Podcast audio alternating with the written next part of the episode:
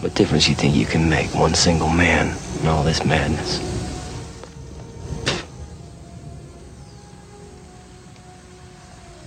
If you die, it's gonna be for nothing. There's not some other world out there where everything's gonna be okay. There's just this one.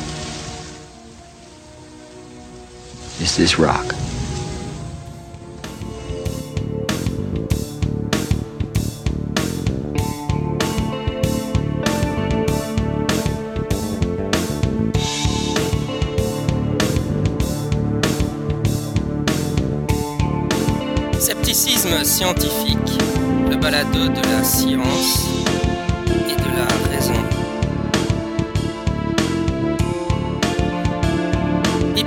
21 Jean Stone et l'Université interdisciplinaire de Paris.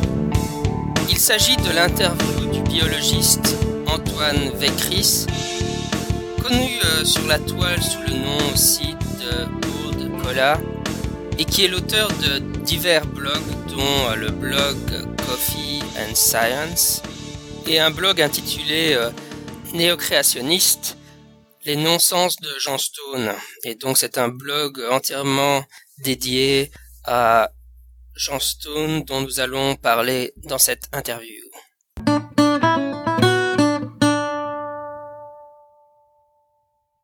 Avant d'attaquer l'interview, je vous propose une brève annonce qui a été euh, réalisée par l'équipe du site web sciencepodcasters.org, qui est un site qui regroupe des balados consacrés à la science, des balados en anglais.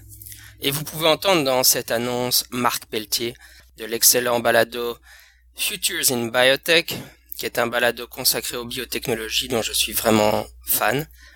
Et aussi euh, Marc Racchianello, qui lui a un balado qui s'intitule euh, This Week in Virology, consacré à la virologie. Et il vous invite, il vous encourage vivement à aller vous faire vacciner contre la grippe N1H1.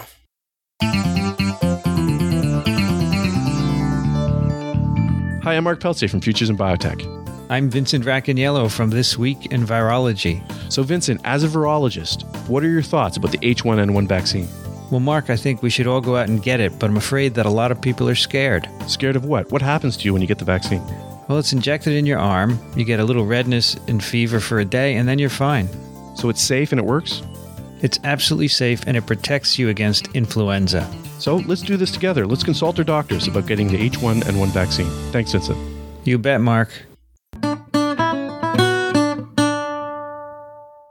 Je suis avec... euh, Est-ce que je dois utiliser ton vrai nom ou ton pseudonyme Ah Oui, oui, non, c'est, euh, c'est pas un pseudonyme, c'est un, c'est un surnom.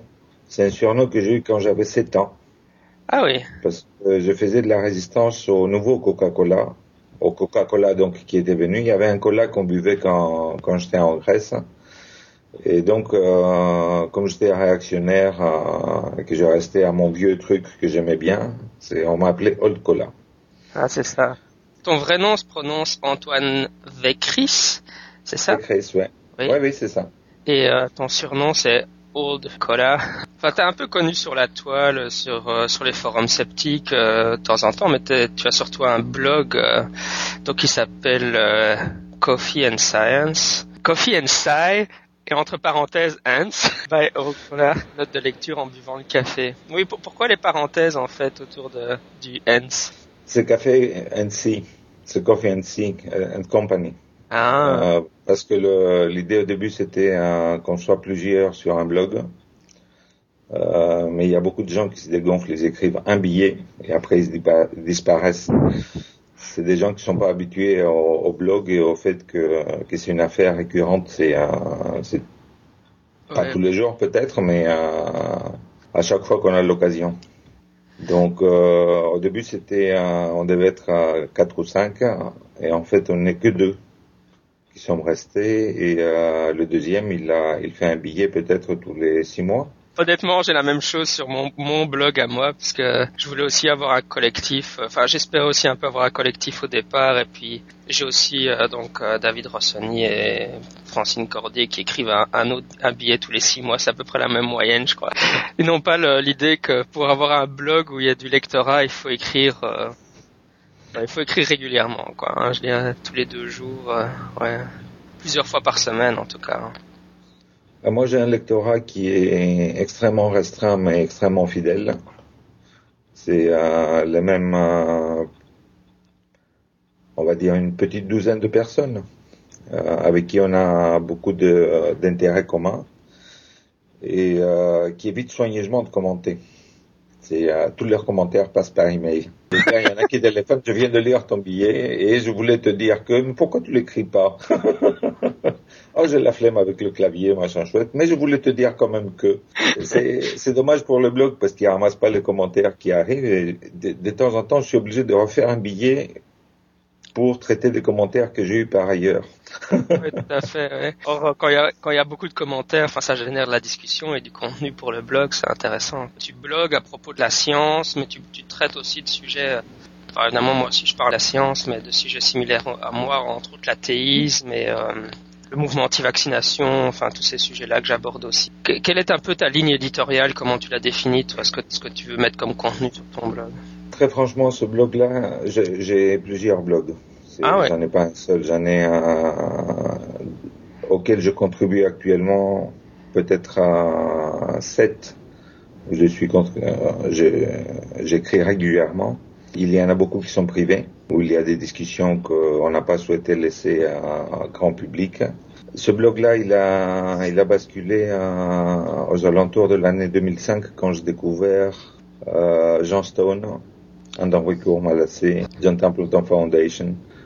Et donc j'ai basculé de mon blog habituel où je parlais de tout et de n'importe quoi et je me suis concentré, un, à mes lectures scientifiques et deux, à tout ce que la science subit comme plus que des attaques, c'est des essais de récupération. Donc euh, ça, ça m'a beaucoup gêné, ça m'a beaucoup euh, intéressé. Comment ça se fait, comment ça fonctionne, qu'est-ce qu'ils espèrent en tirer, euh, quel est le, business qui se trouve derrière cette, cette affaire qui est qui est une affaire privée? C'est plus l'Église qui, qui mène la danse euh, dans ces essais de rapprochement de la science avec la religion, mais c'est des intérêts qui sont euh, parallèles à ceux de l'Église, des Églises. Pour les auditeurs euh, qui, qui, ne savent pas, est-ce que tu pourrais dire un mot sur qui est Jean Stone et, et la Temple ah, Foundation Bien sûr, bien sûr. Jean Stone, c'est un personnage qui est fabuleux. euh, ici, il est, il est, vraiment fabuleux. Il est mathématicien parce qu'il a, euh, je crois, un DUG de gestion informatique. Euh, il a une maîtrise euh, de maîtrise informatique appliquée à la gestion des entreprises, ce qui le qualifie d'informaticien et de gestionnaire d'entreprise. Il a un débat de paléontologie qu'il a eu avec Anne d'Ambricourt Malassé, euh, qui le qualifie de paléontologue. Il se présente volontiers comme philosophe des sciences. Je suppose qu'il a dû avoir un diplôme quelconque de philosophie des sciences peut-être avec des Spagnols, je pas, pas son CV en tête. Donc Johnston, euh, c'est le secrétaire général perpétuel de l'Université interdisciplinaire de Paris, qui est une structure associative qui s'intéresse beaucoup au rapprochement de la religion avec la science. C'est exactement le programme de la John Templeton Foundation aux États-Unis, qui est un, un pôle, euh, euh, comment dire, un pôle euh, financier mhm. très très fort euh, parce qu'ils brassent quelque chose comme 2 milliards de dollars. C'est leur station européenne. Johnson CQP est devenu leur station européenne euh, qui leur permet d'organiser des colloques, des euh, manifestations, des conférences, des choses comme ça. Pour être clair, son université, elle n'a d'université que le nom. C'est une, c'est une association de loi. Euh, c'est, pas une structure euh, universitaire reconnue par l'État français euh, ou par l'Europe. maintenant que les universités vaticanes sont reconnues en France, Stone espère un jour devenir universitaire par la bande. Donc j'ai découvert ce truc et je me suis dit c'est, très intéressant. Je l'ai écrit en lui disant que qu'il disait euh, me paraissait vraiment à côté de la plaque, mais que c'était intéressant quand même. Et c'est lui qui m'a orienté vers euh, les forums de Sur la Toile, où il avait des discussions avec des, ce qu'il appelait des ultra-darwinistes, euh, ou des ultra-darwiniens, plus exactement. Je ne sais pas ce que c'est un ultra-darwinien, j'en connais pas des masses, mais j'étais sûr que j'étais plus ultra que les, ce qu'il considérait être des ultras. Il y a une différence avec Stone, c'est que Stone ne s'y connaît pas en biologie. Il est anti-darwinien euh, de façon idéologique. Moi, je suis darwiniste parce que je suis biologiste pour rebondir sur cette, question de terminologie, enfin parce que c'est important, mais moi, pour ce que j'ai entendu et lu de Stone, ça ressemble très fort au discours des, du Discovery Institute et du dessin intelligent. Le les, gars du Discovery Institute, ils vont aussi dire de darwiniste. Les darwiniens, ils emploient aussi ce vocabulaire-là, alors que évidemment, les gens qui étudient la théorie de l'évolution, ils ne disent pas ça. Ils sont juste, c'est des biologistes, ils travaillent dans le cadre de la théorie de l'évolution. C'est pas des darwinistes. Ça, ça c'est pas. Ils, veulent faire. Moi, je, mhm. je, me dis darwiniste volontiers parce que euh, il y a la théorie hein, de l'évolution biologique que je comprends. J'y crois pas, je l'accepte en tant qu'outil de travail. Euh, et là, il y a une différence qui est monumentale hein, par rapport au discours du Discovery Institute. Stone, il a été assez proche, et je pense qu'il est toujours idéologiquement, avec le Discovery Institute et le dessin intelligent. Ils ont des différences, mais ce sont des différences qui sont surtout politiques. La John Templeton Foundation a séparé ses, casseroles de celles du, euh, du Discovery Institute parce que Dembski et Philip Johnson, ils sont trop politisés. Charles Harper, qui est le euh, vice-président aux affaires scientifiques de la John Templeton, euh, il a clairement dit que c'est une attitude qui ne lui convient absolument pas. Il dit s'intéresser plus à la science et euh, j'avoue que c'est lui qui décide des financements des, projets de recherche comme celui sur la prière par exemple qui a montré que la prière n'a pas d'effet sur la guérison des, gens pour qui on prie.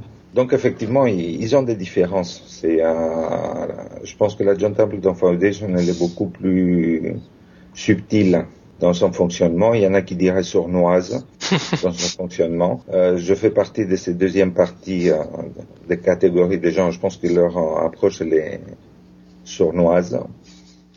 Et euh, bien sûr, ils jouent sur tout le terrain. En Europe, ils ont trouvé euh, l'UUP avec Stone, qui est un élément de choix parce qu'il est, euh, il était plutôt, il était très vocal sur le net. Il venait discuter sur le forum, euh, essayer de vendre son bout de gras, parler de son bouquin, parler de, des manifestations de l'université. Il est plus. C'est, je sais pas pourquoi.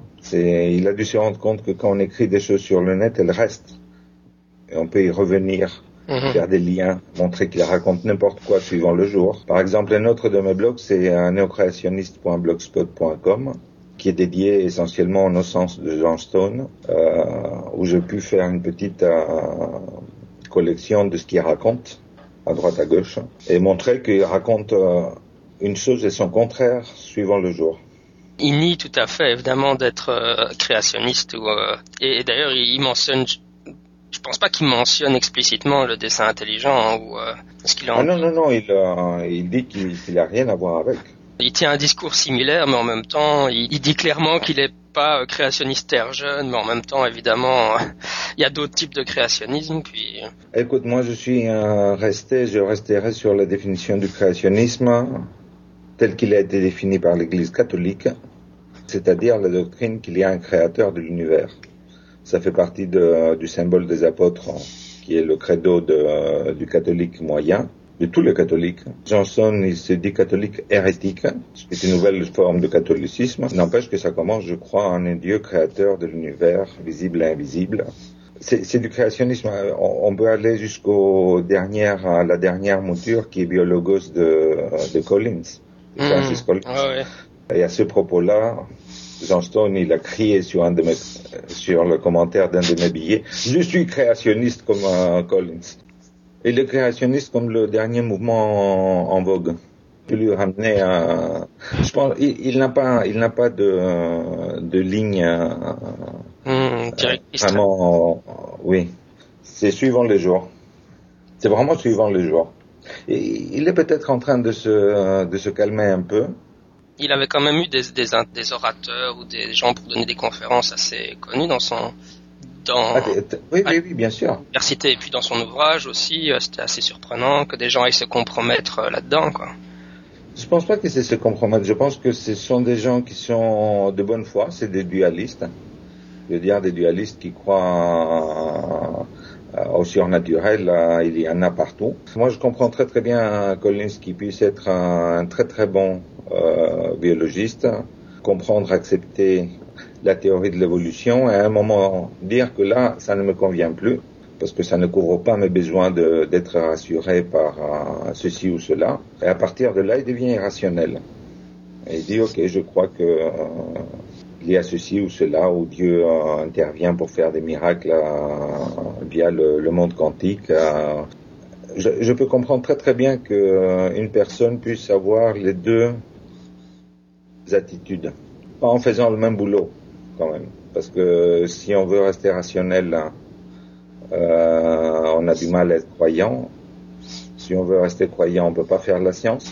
Il comportementalise les, les domaines, la balkanisation des idées. Il y a une partie d'eux qui est croyant et l'autre partie d'eux qui est scientifique. Et les deux peuvent coexister au sein d'un individu, que c'est pas incompatible. Mais même, même si les, les, deux, les deux domaines sont incompatibles au sein de la psychologie d'un individu, ça ne l'est pas. Mais tu, euh, quel genre? Moi, je connais moins bien, je connais plus le dessin intelligent à la euh, Discovery Institute et leurs arguments, mais quel genre d'arguments utilise Jean Stone Tu aurais un exemple? Les mêmes. Exactement les, les mêmes. Euh, ils sont, euh, si tu veux, il y a un argument qui est commun et qui est très à la mode, hein, c'est le, euh, le principe anthropique fort, euh, qui dit que s'il n'y a pas Dieu pour avoir ajusté tous les paramètres de l'univers pour qu'on puisse apparaître, ben on sera pas là. La science a, a, fait vraiment du tort aux religions parce que la religion s'était permis d'expliciter le monde et de donner des explications de comment ça s'était passé.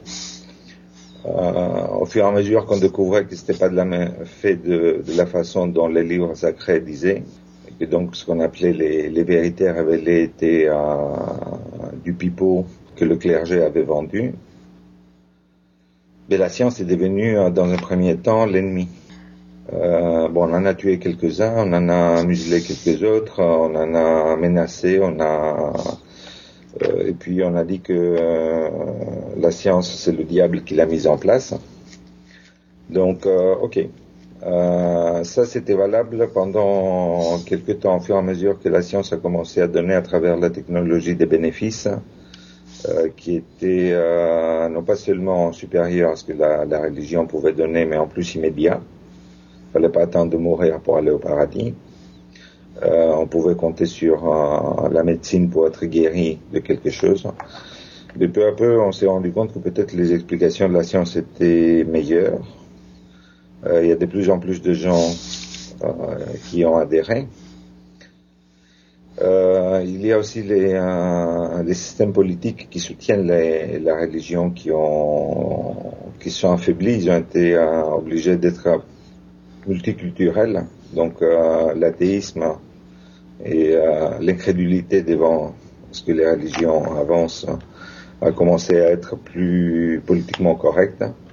C'est pas qu'il est politiquement correct encore. C'est euh, euh, comprend pas des, des baffes dans la rue parce qu'on est athée. Donc le, le, les religions ont eu besoin et ils ont méchamment besoin aujourd'hui euh, de récupérer un peu de leur crédibilité en faisant semblant d'être des scientifiques. Ils laissent tomber un peu la, la presse, la, la réalité révélée, et ils disent non, non, la science permettrait de, ou au moins elle n'exclut pas que. Donc le discours euh, est passé dans le il n'y a rien qui interdise de penser que euh, il y a des licornes roses invisibles et tu mets euh, Yerva, euh, Bouddha, n'importe quoi à la place de la licorne voilà, on en est, on en est à peu près là. C'est le discours, il est devenu, et c'est, c'est le discours de John Templeton qui a un département des, pour rapprocher la religion avec la science, pour faire tout ce qu'elle peut, pour que les idées religieuses semblent être des idées qui ne sont pas exclues du domaine scientifique. Euh, ils ont un département de relations publiques qui est excellent. Il est vraiment excellent. Oui, pour rester sur l'idée euh, Est-ce que tu penses qu'il y a un conflit entre la science et la religion, parce que c'est un peu ce que, ce que tu sembles dire, ou est-ce que tu qu'est-ce que tu penses de l'idée un peu de Gould du non-recouvrement des magistères, ou que la, science et que la religion sont compatibles tous les deux? Écoute, euh, euh, moi je suis pour le non-recouvrement des magistères je dis clairement que la science s'occupe de rationalité et la religion de fantaisie. Par contre, je ne reconnais pas euh, aux religions le droit d'être les seuls à s'occuper de moralité. Euh, comme le voulait Gould, euh, il a défini le non-recouvrement en laissant aux religions, surtout aux églises, ce qui était une connerie monumentale, euh, le, le, soin d'être les garants de la moralité. Ils l'ont été peut-être. non, ils l'ont été certainement jusqu'à présent. Ils l'ont été en association avec les régimes politiques, ce qui fait que la moralité était à géométrie variable suivant le régime politique euh, sur lequel les églises s'appuyaient. Et c'est pas Ratzinger qui va me dire le contraire. Euh, je veux dire, on a des cas concrets dans l'histoire récente qui montrent comment l'Église change euh, son chasuble de côté pour être pour un régime ou pour l'autre. De façon à pouvoir exister une Église, elle a besoin des régimes politiques pour l'appuyer. Sinon, c'est une secte. C'est c'est pas bien. Donc, on en est au stade où on peut s'exprimer un peu plus librement. Euh, les régimes politiques ne peuvent pas se permettre d'appuyer une église. Euh, ils sont obligés d'accepter euh, le multiculturalisme. Et donc la religion, elle perd de son intérêt. Elle est plus garante de cette moralité, c'est l'État et la société civile qui, qui vient garantir la moralité de l'ensemble qu'elle constitue. Elle n'a plus besoin de l'Église. Elle n'a plus besoin de la réalité révélée on est assez grand pour pouvoir décider qu'on va pas aller taper les gens dehors n'importe comment parce que euh, c'est pas bien. Et c'est pas c'est pas que c'est pas bien parce qu'on risque d'aller en enfer et brûler. Euh, c'est pas bien parce que euh, il n'y a aucune raison de faire du mal gratuitement, euh, sauf si on est si on relève de la psychiatrie. Hein. Le NOMA, c'est une idée très populaire et qu'on lit partout et que je trouve toujours personnellement assez critiquable. Je crois qu'elle satisfait beaucoup de monde juste parce que les...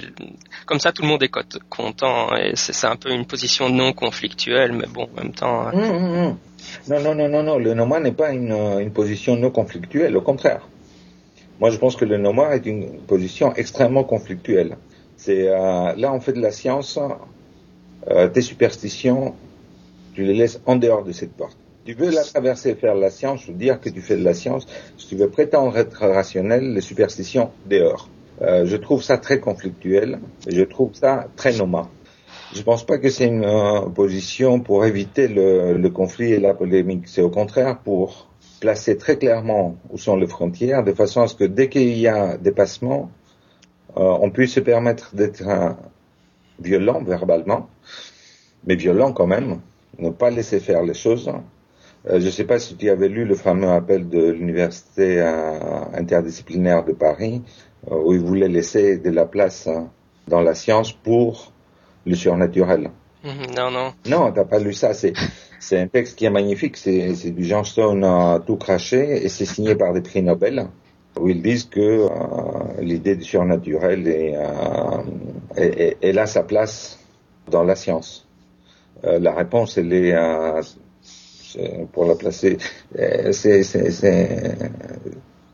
je mesure que, le terme n'est pas très euh, civil, mais euh, la réponse est mon cul. il faut être clair dans ces situations. Il faut dire que bon, on place le nomad on sait où sont les limites hein, dans lesquelles évolue chacun. Si tu veux parler des surnaturel et des superstitions, c'est ton problème. Tu as plein d'églises où tu peux le faire. Tu as plein de temples, des mosquées, des synagogues. Euh, vas-y, je viendrai jamais là-dedans te faire un cours de biologie ou un cours, de physique. Tu peux aller faire ce que tu veux. Euh, par contre, ne viens pas dans un labo me dire que euh, les mutations, c'est euh, Yahvé qui les crée pour pouvoir coller l'âme euh, dans le bébé qui euh, vient d'être conçu. C'est garde ça en dehors. Ce qui est très marrant, moi je suis pour le nommage. Johnston, il est contre. Ça le gêne d'avoir des limites claires, de, de, de, de dire qu'à partir de là, on enlève les superstitions, on n'en parle plus. Un des tout grands problèmes avec la Templeton Foundation et puis le Discovery Institute, c'est que ces, organisations dédiées un peu à, à, changer même la nature de la science en réincluant le surnaturel à l'intérieur, c'est qu'elles disposent de, moyens financiers considérables et finalement euh, elles, peuvent elles peuvent, euh, comment dire, euh, mener leur action par juste donner de l'argent et soutenir toutes les personnes qui pensent comme John Stone, quoi, financièrement parlant. Mais il faut refuser de jouer leur jeu. Il y, en a qui ont refusé d'aller à des manifestations qui sont financées, qui sont sponsorisées par la John Templeton Foundation. Il y a Jerry Coyne qui est le premier qui l'a fait de façon publique et ouverte et après, il y en a d'autres qui ont, qui ont suivi. Euh, il faut qu'ils perdent le soutien de la communauté scientifique, et ça de façon ouverte. Montrer qu'il y a des limites, qu'on ne peut pas mélanger le torchon, le torchon et les serviettes et dire que euh, euh, c'est la même chose. Même si les torchons sont des prix Nobel. Hein. C'est pas parce qu'on a chopé un prix Nobel en physique pour les lasers qu'on peut se permettre de parler de biologie comme si on était un expert. Par contre, euh, euh, le, prix Nobel en question, il, a le droit d'avoir l'opinion personnelle qu'il y a un Dieu qui, qui lui dicte ce qu'il faut qu'il fasse. Et c'est son problème. C'est pas une vérité. On pourrait discuter un peu de Richard Dawkins et toute la bande, les quatre cavaliers de l'Apocalypse, Hitchcock, Sam Harris. Euh, qu'est-ce que tu penses de tous ces auteurs Moi, je les aime bien. Je les aime bien. Je trouve qu'ils sont on dit beaucoup qu'il euh, dépasse les bornes. Je pense que très souvent, il ne dépasse pas les bornes autant qu'il le faudrait. Il faut dire les choses clairement parce qu'il n'y a pas d'ambiguïté sur ce qu'on pense. Je pense que je vais te dire, j'ai découvert Dawkins avec le, euh, le gène égoïste. J'ai lu le bouquin là euh, quand il était sorti ici en France. Et je l'ai relu parce que euh, je trouvais que c'était intéressant, mais j'arrivais pas à, j'arrivais pas à choper son esprit. Et puis à un moment, il y a eu clac. Euh, je me suis accordé à sa fréquence. Euh, j'ai pigé ce qu'il voulait dire et euh, je suis devenu un fan.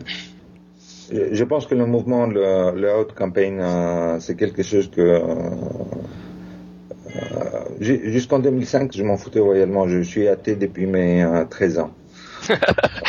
Qu'est-ce qui est arrivé à 13 ans? C'est vachement précis ça. Non, c'était, je, peux être encore plus précis, j'avais 12 ans et demi. euh, j'étais très intéressé par, euh, par la religion et j'ai très sérieusement envisagé de faire carrière en tant que religion. Ah ouais. Euh, parce que j'étais impressionné par euh, l'apport des religieux dans le domaine de la biologie. Et surtout par le père Mendel. Ah. Donc, euh, je voyais très très bien une carrière des religieux, euh, nourri, logé, à blanchi, euh, avec le temps de faire la science. Hmm. Donc, euh, ok, c'était quelque chose que j'envisageais. J'ai lu un peu plus attentivement la Bible et les Évangiles, l'Ancien et le Nouveau Testament. Et je commence à me dire, mais qu'est-ce qu'il raconte? Euh, Mais il raconte n'importe quoi. Ce sont des, trucs qui doivent être théoriquement, ils sont, inspirés par Dieu. Donc euh, il y a une histoire, il la raconte. On ne peut pas prendre au sérieux quand la même histoire est racontée de trois façons différentes, de deux façons différentes. Et on ne peut pas prendre au sérieux hein, tout ce qu'on entend sur les qualités de, du Dieu de l'Ancien, du Nouveau Testament, quand on voit ce qu'il a fait, ce qu'il permet de faire, ce qu'il ordonne de faire. Donc je commence à me dire que c'était peut-être pas, pas vraiment ce qu'il racontait que c'était. Et je me suis intéressé beaucoup à la question. Et je me suis dit que, ok, euh, tout ça c'est à mettre à la poubelle. De toute façon, c'est incohérent. Euh, je ne peux pas me baser sur l'écriture sacrée de la de l'Église pour pouvoir euh, me faire une opinion. Et après, tu te demandes, quels sont les éléments qui pourraient montrer qu'il y a un Dieu qu'il y a quelque chose de surnaturel. Et tu te dis, bon, mais il n'y en a pas. Et tu dis, ok, bon, la, conclusion logique, c'est euh, que je suis athée. J'ai rien qui me permette de, de dire qu'il y a un Dieu quelque part. Et je peux faire autant d'hypothèses que je veux. Je peux avoir autant d'histoires à raconter qu'il y a eu des religions, ou qu'il y a des religions, ou qu'il y aura des religions euh, ça sera toujours des histoires. Donc, tout ça au même domaine que la mythologie. Je suis un grand lecteur de textes religieux, je, je, les aime bien, mais ce sont des histoires que je mets exactement au même niveau que n'importe quelle autre mythologie. Euh, je veux dire, les, les anciennes religions sont tombées dans, dans, dans le rayon mythologie des librairies euh, parce qu'il y a les nouvelles qui les y ont mis. Et celles qu'on a aujourd'hui vont finir dans, dans le même rayon parce que d'autres essaieront de les y mettre et s'ils arrivent à avoir les soutiens politiques pour, on y arrivera. Et à partir de là, c'est pour ça que je dis que je suis euh, du genre non pas seulement old cola, mais old athéiste. C'est pas la science qui m'a amené vers la vers l'athéisme, mais c'est l'athéisme qui m'a amené vers la science. Parce que du coup, euh, si je voulais comprendre comment ça fonctionne, si je n'utilisais pas les écritures parce que c'était du pipeau, euh, la seule et unique façon d'aborder la question, c'était de faire la science. Et donc, j'ai choisi euh, la biologie parce que j'ai trouvé ça plus marrant que d'autres. Et donc voilà, c'est, euh, je, je, connais les, les, dates exactement parce que c'était en été, j'avais le temps de lire et de, de réfléchir et de me faire des, des, idées. Ça a pris son chemin, ça, ça a commencé quand j'avais 12 ans et demi, ça s'est euh, consolidé de façon suffisante pour pouvoir être un projet de vie vers mes 14-15 ans. Mais je peux te dire que je suis du genre accroyant euh, vraiment au possible. Et pas en face, pas seulement en face des religions, hein, c'est en face des, des fantômes, des, euh, des, extraterrestres qui nous visitent. Euh. Avant, on parlait de, de la Out Campaign, donc de la campagne de Richard Dawkins. Donc, euh, tu disais, oui, donc tu étais athée depuis longtemps. Et quand tu as découvert... le... Mhm. quand, quand, tu vois qu'il y a des gens comme Stone qui font du, du barouf, tu te dis qu'il faut aller faire du bruit en face euh, pour que quelques personnes euh, puissent entendre deux versions différentes.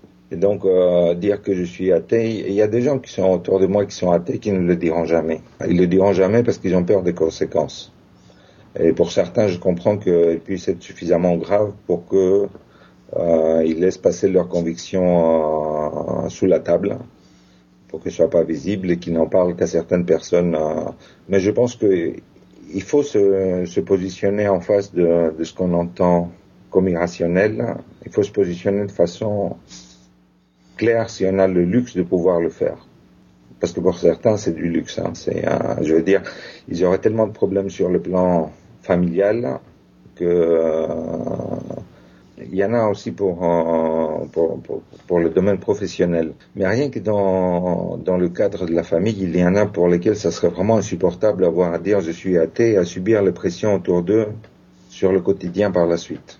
J'ai la chance d'avoir eu des, une famille qui s'en fout royalement que je sois athée, parce que le seul qui n'est pas vraiment athée, il est, il est à peine déiste, c'est mon père. Et il s'en fout royalement si je crois au déisme ou non. Donc ça, ça, ne gêne personne autour de moi que je sois athée. Mais la, la campagne de la Out Campaign de, de Richard Dawkins, c'est aussi euh, particulier pour le, enfin pas particulier, mais particulièrement aux USA, ils ont plus difficile à, à avouer qu'ils sont athées, à sortir du, placard, euh, parce qu'ils sont finalement nous on est quand même dans une position un peu euh, privilégiée euh, en étant en Europe où, l'athéisme est plus accepté, non? Je suis pas sûr que l'athéisme est plus accepté en Europe. je pense qu'on a développé le politiquement correct pour ne pas parler ouvertement contre les athées mais je pense que le, il y a des environnements ici en France euh, que moi j'ai découvert à être euh, fermés à l'idée d'avoir un athée à leur intérieur. Donc c'est euh, c'est particulier. Euh, non, les Français ne le disent pas, mais ils sont pas, ils ont des préjugés contre l'athéisme. C'est même pas des préjugés, ce sont des euh, des, des, des, consignes comment dire, religieuse. Je veux dire, quand tu as autour de toi 52% des Français qui disent je suis catholique, et euh, du moment où je suis catholique et que tu es athée, tu as un problème à, t'assigner quelque chose avec le diable, ça veut dire que tu as ce 52% qui est clairement contre le fait que tu sois athée, même s'ils vont pas te le dire ouvertement et en face. Euh, à ce 52%, il y a bien sûr euh, le pourcentage des musulmans à rajouter, le pourcentage des euh, non-catholiques, des autres chrétiens, ainsi de suite. Euh, ils font pas cadeau quand, tu dis que tu es athée, qu'ils ont la, possibilité de, de frapper. Moi, j'ai deux ou trois cas dans ma vie privée où j'ai bien senti que, ok, ça, je vais te le faire payer maintenant. Moi, j'avais surtout l'impression, et c'est ce que les auteurs, bah, Dawkins particulièrement, soulignent, c'est qu'on en fait, c'est pas, comme tu dis, c'est pas politiquement correct de critiquer la religion. Il faudrait avoir la, la religion a un statut particulier. On peut critiquer le monde politique, mais dès qu'on critique la religion, ça c'est pas bien. Il y a une sorte de, de c'est tabou comme ça. Il y a une sorte de protection que les religieux réclament. Ils réclament qu'on les respecte, quoi. On peut pas critiquer leurs idées euh, librement. Et donc, ah, moi, je l'ai. C'est pas le problème de, de ne pas respecter les religieux il est question de ne pas respecter leurs idées quand elles sont absurdes. C'est, j'ai rien, absolument rien contre les religieux, c'est contre la religion que j'ai quelque chose. Oui, tout à fait. C'est, je veux dire, c'est la, personne, je veux bien la respecter autant que n'importe quelle autre personne. je m'en fous ce qu'elle croit. Par contre, à, me dire que euh, on va prier, il va guérir, donc c'est pas la peine de lui filer des médicaments, ça je peux pas le respecter. C'est la même attitude que pour les antivaccionnistes. On sait que les vaccins fonctionnent, on sait qu'ils ne sont pas parfaits, mais qu'ils vont améliorer la situation. Ils disent non, non, pas de vaccin, parce qu'on ne sait pas. Tu, connais la discussion autour des, des antivactionnistes. C'est peut-être pas le sujet ici, mais... On peut en parler, il n'y a pas de problème. Oui, non, mais une absurdité ou l'autre, c'est, ça reste une absurdité. C'est pas parce que l'une elle est euh, contre les vaccins, l'autre est euh, contre le fait de coucher avec qui tu veux.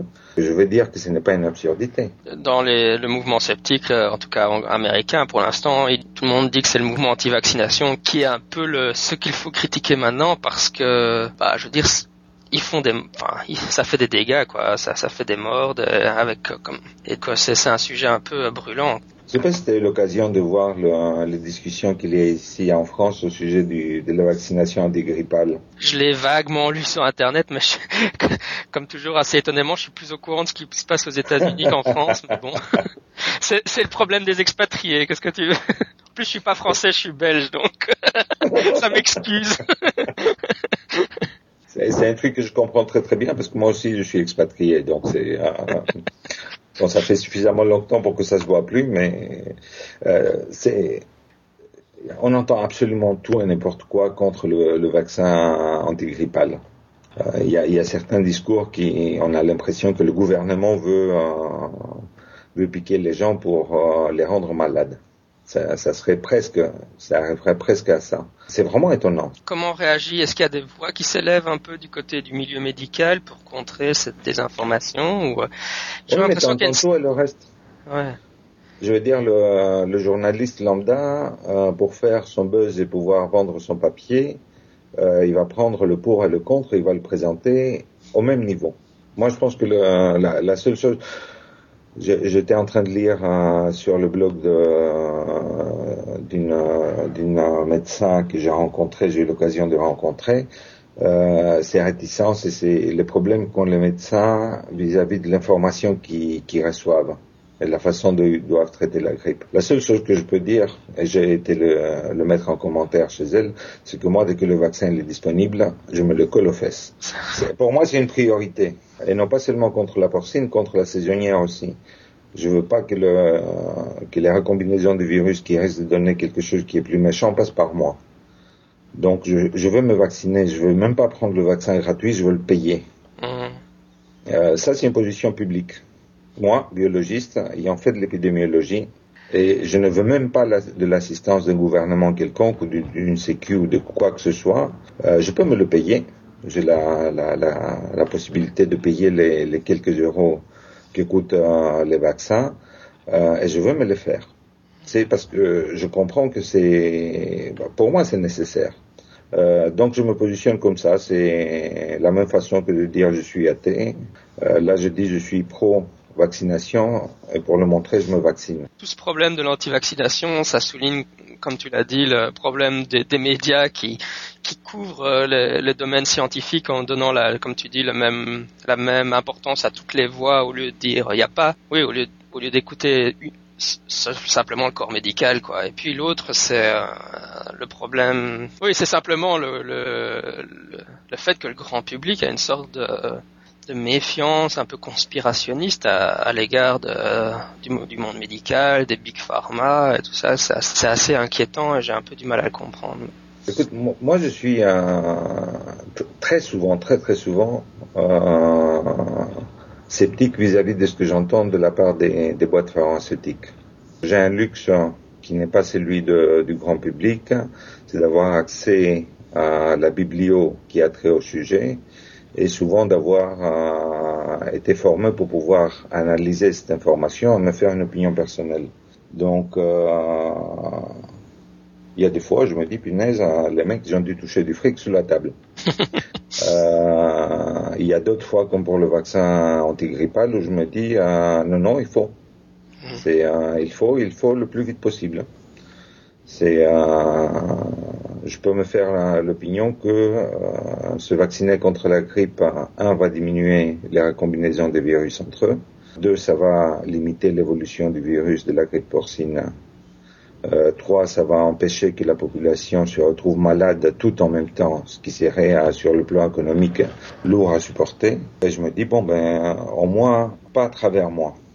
Je sais pas ce que les autres vont faire. Moi, pour mes copains, je leur dis allez vous faire vacciner les mecs hein, ou les nanas euh, le plus tôt possible. Moi, j'ai de l'asthme et je travaille dans une école maternelle, donc le plus tôt que je puisse avoir le vaccin, le, plus content je serai aussi. À l'école maternelle, ce genre de virus se propage extrêmement vite entre les élèves, donc. Euh... Il y a, il y a, je te dirais même, euh, même si tu pouvais pas avoir le vaccin, c'est ça, c'est une réflexion que, que je commentais il y a un peu avant qu'on qu'on discute. Si je dois attraper la grippe, je vais l'attraper maintenant, là, tout de suite. Pourquoi? Parce qu'on sait qu'on a une souche qui est euh, peu virulente. Je vais être malade pendant 3-4 jours. Ok, c'est, ça va être une grippe. La probabilité qu'elle me tue, elle est très faible. Euh, mais je serai aussi protégé contre les, euh, euh, les descendants de cette grippe. J'aurai des anticorps contre les, les capsides des, des virus grippaux qui vont en descendre, qui risquent d'être plus virulents. C'est un risque, c'est pas une certitude. C'est un, c'est un problème évolutionnaire. on n'a pas de théorie prédictive, on, peut traiter des probabilités, mais en traitant les probabilités, s'il n'y avait pas de vaccin, j'aurais attrapé la grippe là tout de suite. Hein. J'aurais été trouver quelqu'un qui avait la grippe, je lui aurais roulé une pelle. C'est euh, histoire d'être certain d'être euh, d'être contaminé. Euh, comme ça, tu sais quand est-ce qu'elle démarre, tu t'arranges pour tes affaires pendant trois quatre jours, et après tu es tranquille. Maintenant, si je peux être tranquille avec le vaccin, il y a ça de bénéf. Ouais. Ça me fera quelques jours de malade de moins. Et puis bon, même même si la probabilité de mourir est très faible, elle, est quand même non nulle. Donc tu pourrais toujours avoir le mal bol, d'être la malchance de te retomber, de tomber ah, sur le. Ça c'est une probabilité de tous les jours quand tu traverses la rue, quand tu marches dans la rue.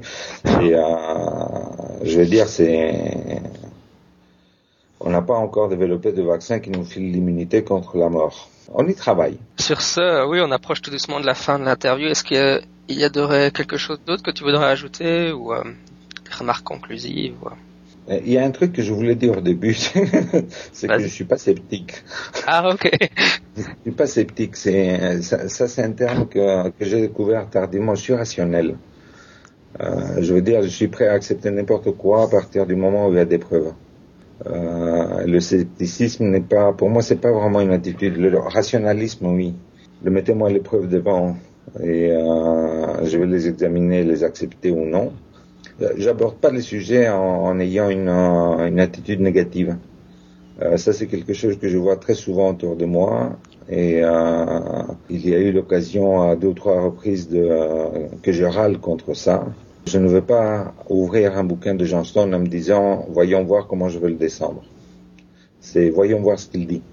D'abord, ce n'est qu'à posteriori, après avoir lu ce qu'il dit, que je vais prendre une position.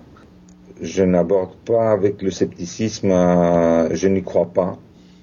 Voyons voir qu'est-ce qu'il y a dedans. Oui, moi, j'adhère assez bien à, ta, démarche. Je veux dire, personnellement, enfin, c'est un peu la guerre des, enfin, pas la guerre, mais le problème des terminologies. C'est comme athée, agnostique, bright. Il y a toujours euh, sceptique, zététique, rationaliste. Euh, pour moi, c'est un peu, pour, moi, zététique, sceptique, rationaliste, ça recouvre la même réalité finalement. Mais Moi, j'ai préféré sceptique, surtout à cause du succès actuel du mouvement sceptique contemporain. Ah non, non, non, mais c'est, euh, je, je, je dis pas, je, c'est, mon, ma remarque n'était pas une critique vis-à-vis de, du terme sceptique. Euh, c'est que euh, au moment où je me suis défini en tant que personne et de la façon, à ma façon de voir le monde, j'ai opté pour le rationalisme, Ouais. pas pour le scepticisme. Oui, oui, je comprends bien. C'était juste le, parce que souvent on me dit ah, tu es sceptique, et je dis non. Je suis rationaliste d'abord. Euh, maintenant, si ça, si c'est un recouvrement à 90% ou 99% avec euh, le scepticisme, ok, c'est un hasard. Oui, mais c'est intéressant euh, ce que, ce que tu dis, mais- parce que personnellement, j'aurais aucun mal à, me- dire rationaliste aussi, mais je pense qu'en France, le terme de rationaliste a encore plus euh, mauvaise presse ou, plus mauvais, mauvaise réputation que le terme de sceptique. Qu'est-ce qu'on peut pas lire euh, sur Internet les, méchants rationalistes? Le- Je ne sais pas, t'as pas cette impression que ce terme est un peu euh, connoté trop fortement négativement maintenant? Euh, parce qu'il est polémique, je le préfère. Ça c'est une, euh, ça c'est une position, euh, euh, comment dire, abrupte. Euh, c'est comme ce que je disais tout à l'heure. J'aime bien les frontières très claires où euh, si elles sont dépassées, on peut se permettre de, de réagir de façon violente. Violente, c'est, je, je, je précise toujours verbalement. Euh, je suis, j'ai fait très très attention de n'être ni dans l'union rationaliste, ni dans dans la FIS, ni dans diverses organisations parce que euh, d'une part je suis, euh, je pourrais leur faire une mauvaise presse parce que je dis exactement ce que je pense, euh, même si les mots sont forts et c'est pas toujours sympa pour les autres qui se trouvent à côté qui veulent être un peu plus modérés. Et d'autre part, ils essayent d'avoir une ligne directrice qui ne me convient pas toujours tout à fait. Je pas, je vois pas pourquoi donner de l'énergie pour euh, pour essayer de, la modifier ou, autre. Je veux dire, on peut dire ce qu'on pense en tant qu'individu et euh, se trouver euh, associé avec les autres de façon spontanée. Donc, je j'ai rien contre le, mouvement sceptique. Je sais qu'il est euh, il est très fort et c'est très très bien parce que euh, il permet de donner une certaine visibilité aux problématiques. Seulement, je, je préfère rester rationaliste. C'est euh, Stone, il va pouvoir se, se dire sceptique, mais il ne peut pas se permettre de se dire rationaliste, par exemple. Ouais, c'est vrai. C'est euh, donc quand je discute avec lui, il, il, il s'est permis de se dire zététicien. Bah oui, c'est comme les, les sceptiques du 11 septembre ou. Euh... Bien sûr, bien sûr. Non, c'est vrai, je suis assez d'accord avec toi. C'est vrai que rationaliste est plus, euh, ouais. Si tu es contre la, enfin, i- si tu es irrationnel, c'est difficile de se définir comme rationaliste, ça c'est clair. tu veux, tu voudrais m'expliquer un peu, euh, parce que tu as un poste de biologiste, mais euh, j'avoue que je ne sais pas euh, où est-ce que tu travailles et qu'est-ce que tu fais? Ouais, je suis biologiste moléculaire. J'ai fait dans plusieurs domaines. Actuellement, je fais de la cartographie moléculaire des vaisseaux sanguins autour des lésions qui ressemblent à celles de la sclérose en plaques dans un modèle expérimental animal. Euh, je, je dis volontiers que je suis biologiste moléculaire. Euh, Avant, je le disais pas, je disais biologiste cellulaire, mais comme les biologistes moléculaires, ils ont mauvaise presse aujourd'hui, parce qu'on est des réductionnistes fondamentalistes. hein. Et j'aime beaucoup ça. J'aime beaucoup ça. Donc, j'ai changé ma carte de présentation. J'ai mis biologiste moléculaire. Donc, je fais vraiment de la biologie moléculaire. Et, euh, Ok. Très bien. Bah, ça a été un plaisir de te parler. Puis, euh, j'espère que tu auras l'occasion de revenir une, une prochaine fois. C'était sympa. Et euh, j'espère que euh, j'aurai ma revanche pour t'interviewer pour ton balado une prochaine fois. Et ça te convient. Ok, ça va. Allez, euh, ciao, à la prochaine. hein. Ok, ciao.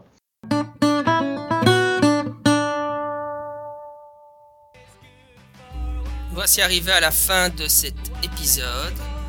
La semaine prochaine sera un spécial Halloween consacré au thème des zombies avec, si tout va bien, une interview d'Alain Pelosato, le rédacteur en chef du Science Fiction Magazine. Voilà, c'était Scepticisme scientifique, le balado de la science et la raison. À la semaine prochaine. Sceptiquement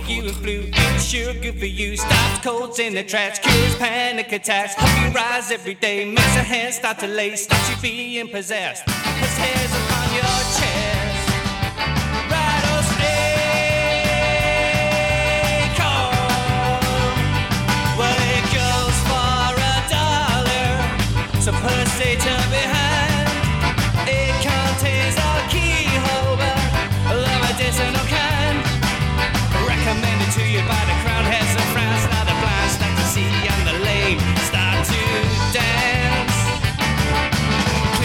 Cures gout, and drive demons out.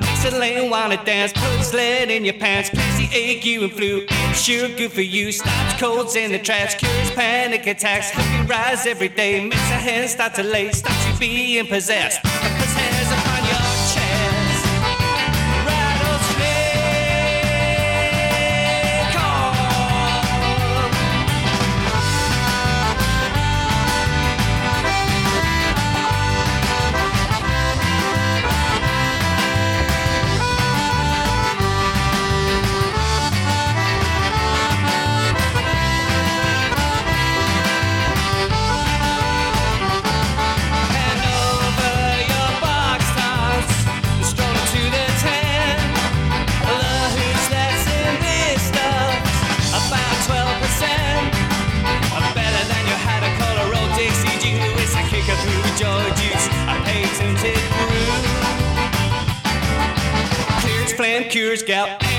Demons out. Makes the lane wanna dance, puts lead in your pants. Crazy you and flu. Sure good for you. Stops colds in the tracks, cures panic attacks. Help you rise every day. Makes the hands start to lay, stops you being possessed.